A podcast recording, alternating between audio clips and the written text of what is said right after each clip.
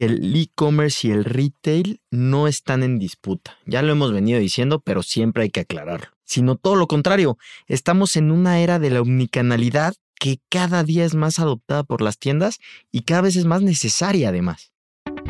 Amazing Retail es el espacio creado por Getin, la plataforma líder en retail analytics en México y Latinoamérica si quieres posicionarte por encima de tu competencia, toma tus decisiones estratégicas con los benchmarks personalizados de GetIn. Monitoreamos más de 3.000 puntos de venta en México en diversos sectores del retail. Abre tu siguiente sucursal en las zonas que ya frecuentan tus clientes potenciales. Para más información, contáctanos. Escríbenos a contacto.getin.mx. No desperdicies las ganancias de tus tiendas y capitaliza su rendimiento. Bienvenidos a Amazing Retail. Yo soy Francisco. Y yo, Anabel. En los últimos episodios hemos hablado sobre cómo las tiendas deben incrementar la atracción al interior de sus tiendas. Esto a partir del mismo comportamiento que han presentado las personas en centros comerciales. Hemos recibido muchos comentarios en redes sobre qué estrategias pueden implementarse para incrementar la atracción. Ya hemos dado algunos tips antes, pero en este capítulo vamos a platicarles tres estrategias de marketing digital que pueden funcionar para llevar a los compradores potenciales del mundo digital a la tienda física. Antes de comenzar, no olviden suscribirse a nuestro podcast en Spotify y seguirnos en todas nuestras redes sociales getin-mx. Recuerda que puedes mandarnos todos tus comentarios, taguéanos y usa el hashtag Amazing Retail Podcast para seguir la conversación. Y bueno, para empezar, nos gustaría decir que el e-commerce y el retail no están en disputa. Ya lo hemos venido diciendo, pero siempre hay que aclararlo. Sino todo lo contrario, estamos en una era de la omnicanalidad que cada día es más adoptada por las tiendas y cada vez es más necesaria además. Recuerden que varios especialistas del retail concuerdan con que para el 2040 el nivel de ventas de ambos canales se igualen. En este contexto estamos viendo que las barreras de ambos canales ya no son tan rigurosas. Y para aprovechar el crecimiento del canal digital, vamos a platicarles tres estrategias de marketing que pueden funcionar para llevar gente a la tienda física. Y si ya tienes un e-commerce funcionando o ya implementaste una estrategia de marketing digital en tu marca, es muy probable que ya uses algunas de estas herramientas y solo tendrás que asegurarte de que el enfoque vaya encaminado a motivar la visita a tus tiendas.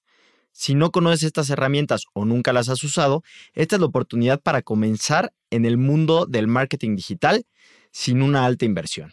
Pues bueno, Frank, vamos a ver la primera estrategia que traemos el día de hoy, que es el email marketing.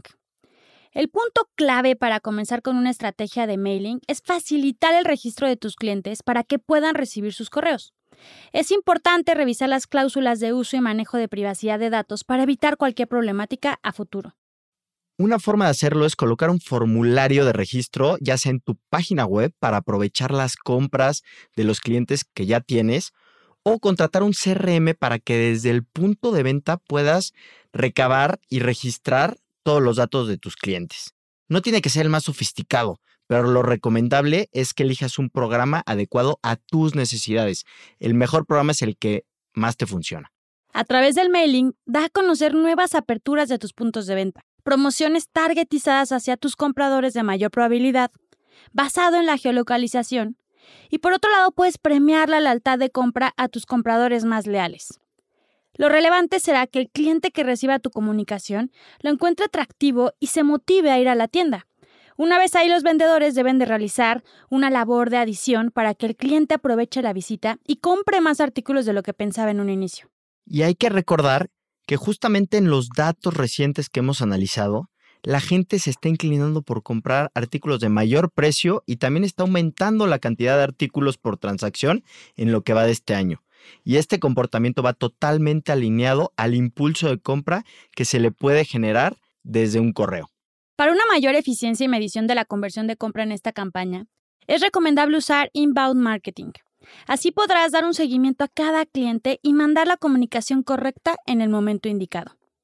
Un ejemplo puntual puede ser dar un 10% adicional en una sucursal específica, una ciudad o un estado, en la compra mínima de una cantidad previamente establecida. Así, en el momento en el que el cliente acuda, el vendedor deberá de utilizar su labor de venta para promocionar ciertos productos. Y es así como una venta que probablemente no iba a suceder, se llevará a cabo de solo mantener una comunicación constante con tus consumidores.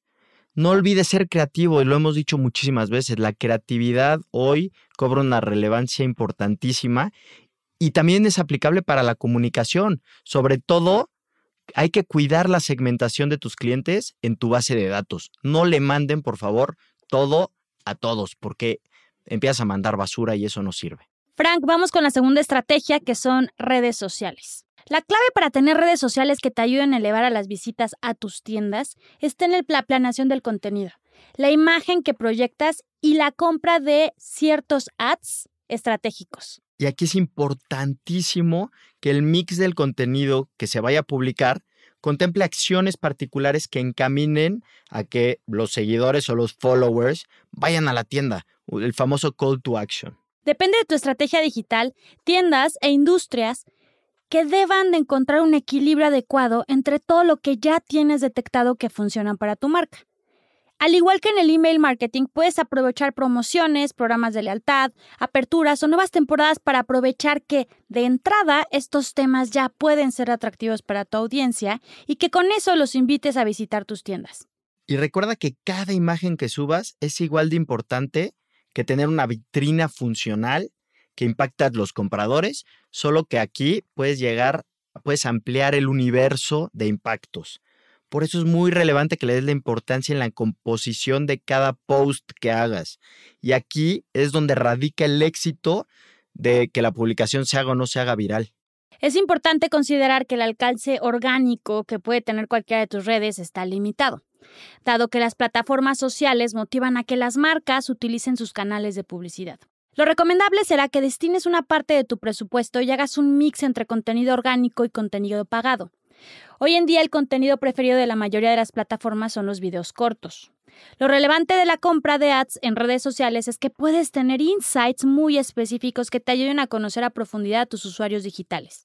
Es toda la ventaja que las marcas tienen el poder de hacer super hiper segmentaciones de su audiencia. Y toda esta información bien analizada te servirá para tomar decisiones importantes para el canal físico. Si uno de tus productos tiene una mayor interacción o es compartido constantemente y le dan like y like y le dan share, etcétera, pues puedes intentar usarlo como un gancho en tus vitrinas para que tus compradores también les motive cuando pasen por enfrente de tu tienda, ya que lo estás usando como gancho en lo digital. Entonces puedes empezar a jugar con este tipo de información para hacer pruebas y medir qué está pasando. Pues Frank, vamos a la última estrategia que sería marketing de contenidos.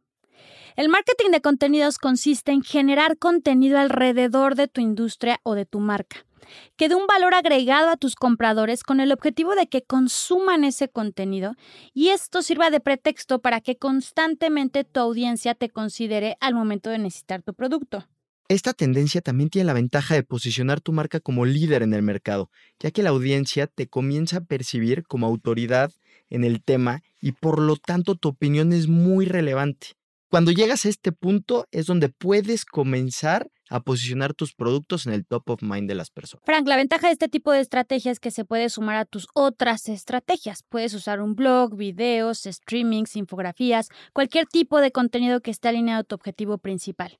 Por ejemplo, una tienda de ropa podría crear videos que le ayuden a sus clientes a elegir el mejor conjunto de acuerdo a la ocasión que lo necesite, o dar ciertos tips para que puedan alargar la vida de sus prendas. Si puedes destinar presupuestos para usar influencers que traten temas de tu industria para que te ayuden a impulsar el mensaje clave de tu estrategia, podría ser una buena acción para apoyar el contenido. Pero Anabel, no hay fórmulas secretas ni hay una fórmula en particular que te garantice el éxito.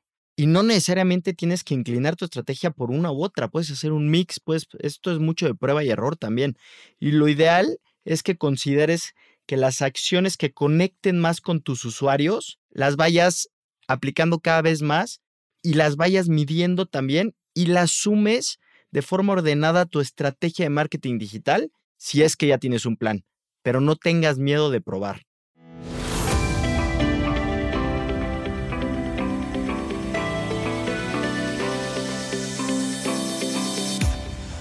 Pues Frank, estamos llegando al final de este episodio y para terminar, a mí me gustaría concluir que una ventaja de todo este marketing digital que acabamos de platicarles es que lo puedes medir.